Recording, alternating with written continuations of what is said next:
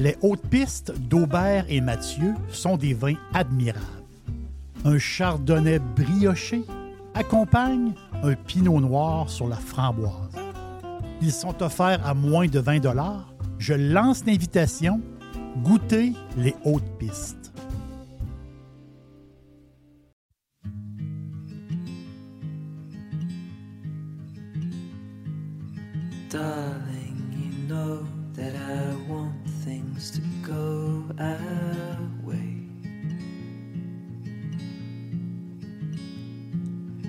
I'll try to reach you to lean every single day.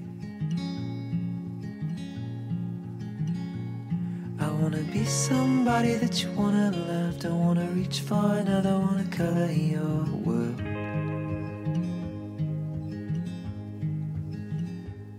Je regarde présentement une map monde. J'ai ici à l'auberge une grande carte du monde. Et les gens qui passent, ma famille proche, ma famille éloignée, mes amis, tout le monde qui passe ici, mais ils peuvent mettre sur cette carte une épingle qui montre les endroits où ce qu'ils ont visité dans leur vie. C'est impressionnant. Je regarde présentement cette map monde-là et je vois des épingles un peu partout. L'Amérique du Nord, les Caraïbes, l'Europe, le nord de l'Afrique, l'Australie, la Nouvelle-Zélande. C'est magnifique, cette map monde-là, avec toutes ces petites épingles-là. Et ces épingles-là, c'est toutes des voyages des gens que j'aime beaucoup. je regarde présentement cette map monde-là. Il y a un endroit qui n'a pas eu de visite. Et cet endroit-là, j'aimerais beaucoup, beaucoup y aller. C'est dans. C'est un projet futur, mais un jour, je vais y aller. Au Moyen-Orient, précisément en Israël, précisément au Liban, qui est deux pays de la Méditerranée formidables. Beaucoup d'histoire et c'est sûr, c'est le berceau, c'est un berceau de l'histoire. Et une température de rêve. C'est sûr qu'un jour, je vais aller euh, dans ce coin-là du monde. Justement, je le fais avec des podcasts. Et c'est notre troisième voyage ensemble au Liban. Le premier podcast qui s'appelait Beka, Jardin du Moyen-Orient. L'autre podcast s'appelle Kessara, le vin béni. Mais aujourd'hui, j'ai le goût de vous raconter une histoire, une nouvelle histoire libanaise, euh, d'un domaine euh, particulier euh, qui, qui s'est, passé quelque chose, puis quelque chose de vraiment d'extraordinaire. L'histoire commence par une famille chrétienne libanaise qui achète dans les années 70 un domaine. Et ce domaine-là, qu'on peut dire comme une grande ferme. Ce domaine-là, ben, il cultivait les raisins, mais le raisin de table. Donc, cultivait le raisin, avait un potager et faisait aussi l'élevage de chevaux. Donc, c'était une ferme euh, coquette, une, belle ferme. Arrive une chose terrible, arrive euh, la guerre civile de 1975. Cette famille-là, moi je les appelle un peu comme des farmers du Moyen-Orient. Cette famille-là, la famille Gauche, je crois que c'est comme ça qu'il faut prononcer leur nom de famille, la famille Gauche, mais obligé de partir, obligé de fuir, et euh, parce que c'était la guerre, c'était la guerre euh, civile, c'était la guerre à l'intérieur du pays. Des squatters ont occupé leur maison, durant des années et des années, eux étaient partis. Et euh, c'est des années très, très difficiles pour le Liban. C'était plusieurs endroits, c'était la dévastation. Une grande tristesse. Après la guerre, l'aîné de la famille, ceux qui sont partis, l'aîné de la famille, lui, a réussi à convaincre les squatters parce qu'il y avait encore des gens qui habitaient leur maison, leur ferme. Il a réussi à les, convaincre de partir. Et euh, les tractations ont été très difficiles. Il y a même eu beaucoup de dangers pour lui, mais il a fini par faire partir ces gens-là qui occupaient leur maison. Il été capable de reprendre justement la ferme. Mais là, c'était la désolation. Euh, la propriété familiale était en partie détruite. C'était une grande tristesse. Et euh, il restait des ruines, et il restait aussi, justement, les champs qui étaient en ruine parce que personne s'en était occupé. Donc, tout était laissé à l'abandon. Là, c'est l'aîné de la famille qui s'appelle Samy. Samy ne sait pas trop euh, quoi faire. Il rencontre justement, euh, un peu par hasard, il rencontre un vieux sage qui habitait le secteur. Il s'est fait ami avec lui. Et ce vieux sage-là lui conseille de partir une production d'arak. Oh, d'arak. L'arak, c'est une eau de vie très populaire au Liban, en Jordanie, en Syrie, en Israël et en Palestine. Donc, cette région-là du monde, c'est, c'est des gens qui aiment beaucoup l'arak. L'arak, c'est une eau de vie anisée, hein, avec de l'anis. Un peu, si on fait le tour, maintenant, si on fait le, pourtour de la Méditerranée, c'est très, très sud, hein, les eaux de vie anisées. On parle autour de la Méditerranée, on parle de. En Espagne, ils font des anistes, justement. Les Français, ben, ils ont leur pastis, qu'on connaît très bien. Les Français et leur pastis, c'est une grande tradition. Les Italiens ont leur sambuca. Ensuite, les Bulgares ont leur mastika. Les Grecs ont leur ouzo. Le raki, c'est une boisson turque. Vous voyez que ces boissons anisées-là, c'est très, très populaire dans le bassin de la Méditerranée. C'est un alcool fort, typique de la Méditerranée. Donc, Samy Gauche décide de poursuivre l'idée, l'idée de ce vieux sage, et décide de s'acheter un alambic. Et il s'est acheté aussi des tonnes de raisins blancs pour pouvoir fabriquer euh, l'arac. Donc, l'arac, à la base, est un alcool de raisin. Donc, on, fait, on prend le jus, on le fait distiller, on y met des graines d'anis. Et euh, euh, j'ai lu quelque part, ou j'ai entendu quelque part, que arak veut dire en arabe sueur. j'ai trouvé ça, trouvé ça comique. Donc, c'est comme c'était, l'arac, comme c'était de la sueur. Pourquoi? Parce que les vapeurs, quand on fait condenser justement le jus de raisin, ça fait de la vapeur et ça fait des gouttes d'eau. Et c'est comme si euh, l'alambic suait. Donc, ça fait comme une sueur. J'ai trouvé ça euh, le fun comme anecdote. Dixili, c'est mon poulet frit préféré. Chez Dixili Charlebourg, vous allez être reçu par une équipe formidable. Le restaurant offre beaucoup d'espace à l'intérieur comme à l'extérieur avec son vaste stationnement. Un poulet frit débordant de saveurs tout à fait extraordinaire. On vous attend à Québec, Dixilly, Charlebourg. Donc au début, Samy, Samy Gauche, au début sa production était artisanale. Et il réussit à vendre dans les pharmacies à Beyrouth euh, des petites bouteilles d'arak. Donc quand même, il a commencé un petit commerce et ce petit commerce-là euh, est devenu grand. Et aujourd'hui, l'arac, un des aracs les plus reconnus, c'est la fameuse bouteille bleue, très belle bouteille bleue, qui s'appelle l'arac de Masaya. Masaya qui a conquis le monde entier. Cet arac-là a fait le tour du monde. Et euh, c'est un des produits forts euh, du, euh, du, Liban. Donc, les revenus de cet alcool-là ont permis de repartir la production de raisins. Ça, c'est intéressant.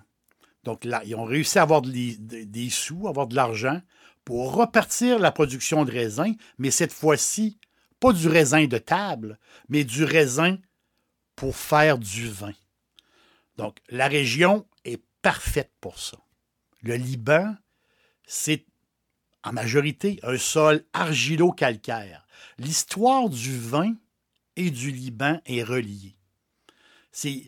On peut retourner dans la Bible, hein, des histoires bibliques. hein. On a des images, des histoires bibliques, justement, de Jésus qui change l'eau en vin. Hein, C'est des images qu'on a comme ça. Ben, c'est à Cana que Jésus a changé l'eau en vin. Cana, ben, qui est une ville du Liban, tout près d'Israël. Les Romains, à une certaine époque, ont fait bâtir un temple dans la vallée de Béka, la superbe vallée luxuriante qu'il y a au Liban entre des chaînes de montagnes. Mais dans la vallée de Béka, en l'honneur de Bacchus, le fameux Bacchus. Et là, il y a un temple qui a été monté par les Romains, le temple de Bacchus. Il faut voir l'image de ce temple-là qui est incroyable, très bien conservé aujourd'hui. Il y a un site archéologique euh, exceptionnel de cette Rome impériale-là. Donc, le fameux temple. Donc, il y a un, lien entre le, le Liban et le vin. C'est en partie le Liban, c'est l'histoire du vin, il faut le voir comme ça. Donc là, on est en 1997. Masaya, qui est le nom du domaine, ben on plante, là, on y va à fond. On a des budgets. On y plante des cépages français. Le grenache, le cabernet sauvignon, la syrah. Et là, ils vont s'associer. Ils ont eu le génie de s'associer avec des Français, justement, pour avoir des bons conseils. Donc, les Français Hébrard. Hébrard, c'est l'ancien proprio, la famille Hébrard, c'est des anciens propriétaires de Cheval Blanc, imaginez. Euh, et je crois qu'il est nouvellement propriétaire du château Trianon. Donc, c'est la, famille Hébrard et M. Hébrard, c'est des spécialistes de la façon de faire euh, bordelaise. Où ici, ils se sont associés. Massaya s'est associé avec Brunier. Brunier, c'est la célèbre famille du vieux télégraphe à Châteauneuf-du-Pape.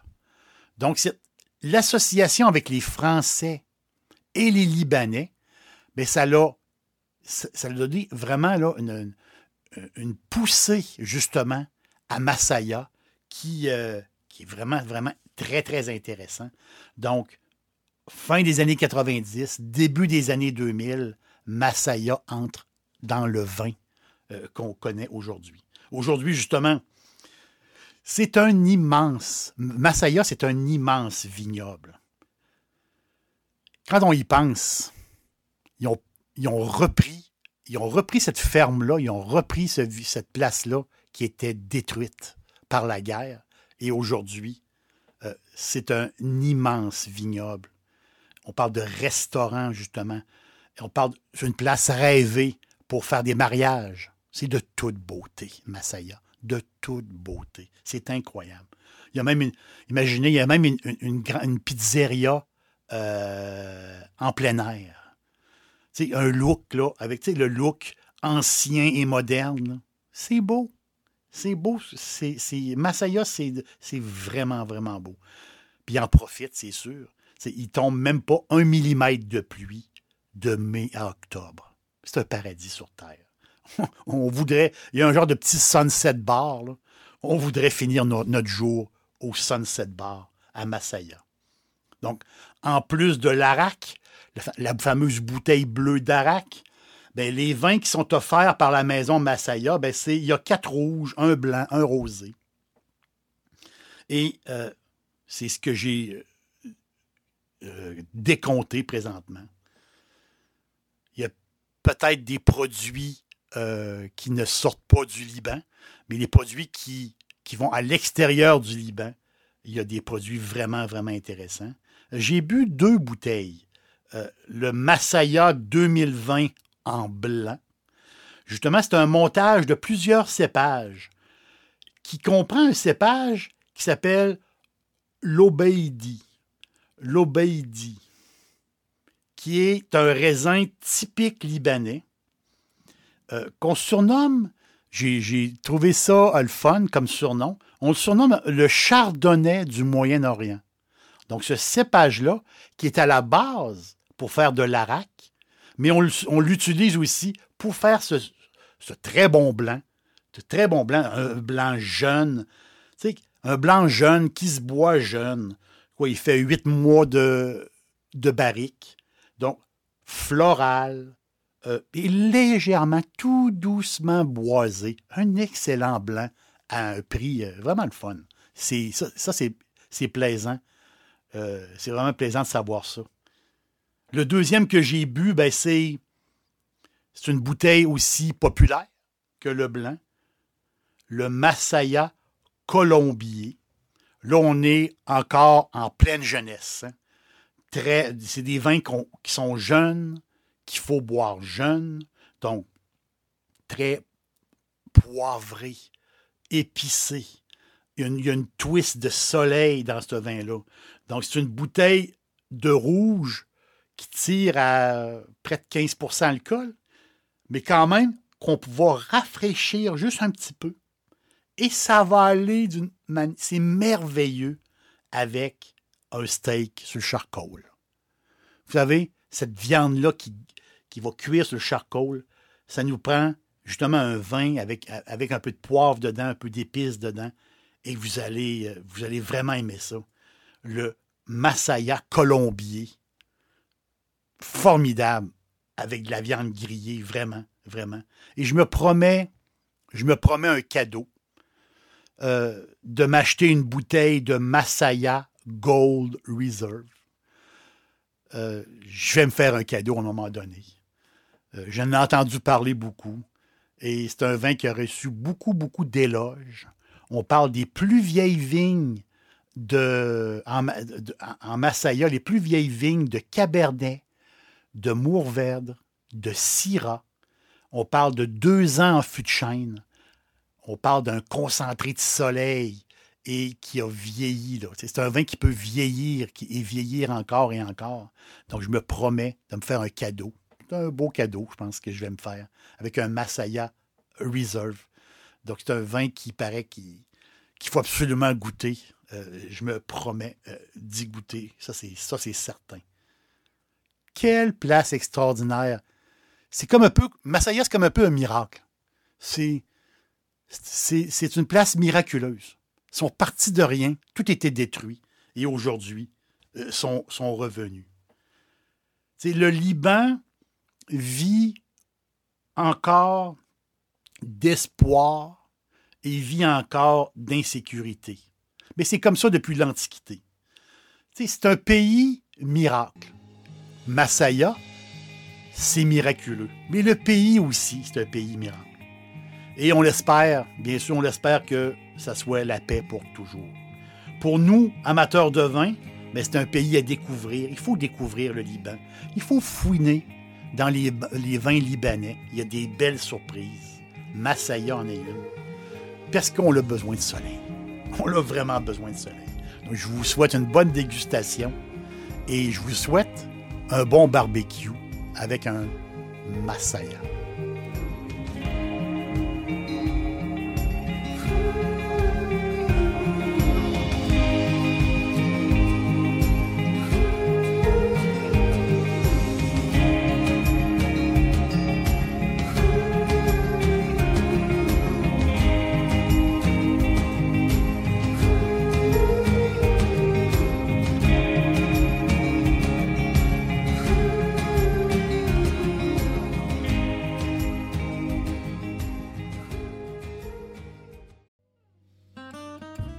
Les hautes pistes d'Aubert et Mathieu sont des vins admirables.